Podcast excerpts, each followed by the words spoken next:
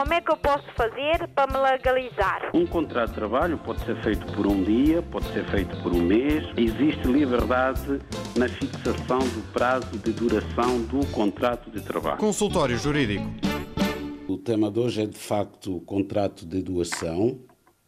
E o contrato de doação está previsto no Código Civil português e é uma forma que a lei prevê de transmissão de bens ou direitos.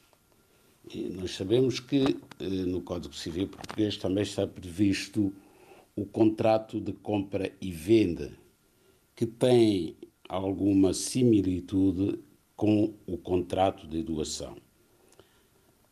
Vamos ver então o que é que distingue um do outro contrato.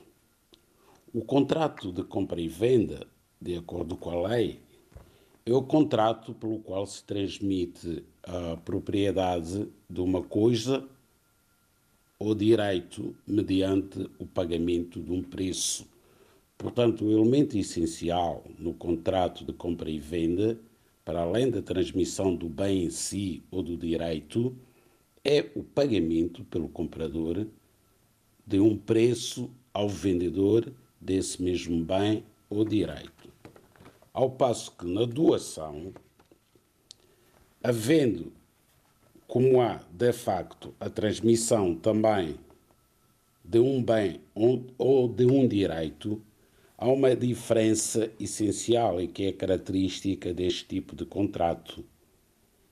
É a sua gratuitidade. Daí que a lei diga que a doação é o contrato pelo qual uma pessoa por espírito de liberalidade, isto é, com vontade de doar, de, de oferecer de forma gratuita, portanto, e à custa do seu próprio património, logo não pode dispor nem de bens nem de direitos alheios, tem que ser, tem que ser o seu próprio património, tem que ser à custa do seu próprio património dispõe gratuitamente de uma coisa ou de um direito, ou assume uma obrigação em benefício do outro contraente. Portanto, temos aqui este elemento essencial, que é o caráter eh, gratuito deste contrato.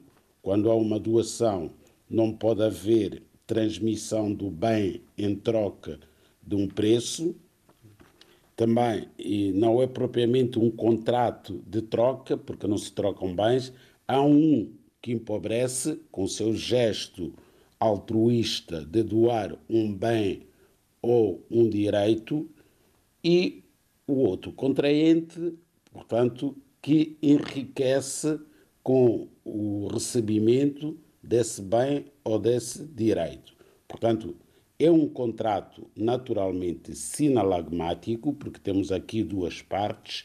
Temos o doador, que, à custa do seu património, faz a doação, e temos o donatário, que, eh, sem outro gesto que não a mera aceitação da doação, enriquece o seu património.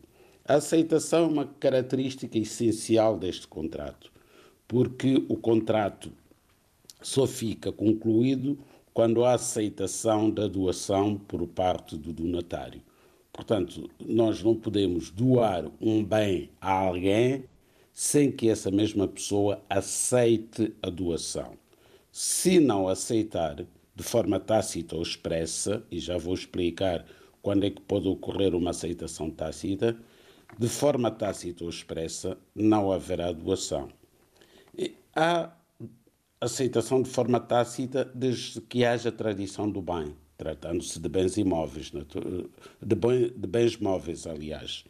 Quando o bem é móvel, o simples facto de haver tradição do bem, tradição é a entrega do bem, é a transmissão do bem, havendo tradição do bem, há aceitação, porque essa pessoa, ou seja, a pessoa do donatário, ao receber o bem que lhe é transmitido, daí a tradição, ao receber esse bem, está a manifestar que aceita a doação.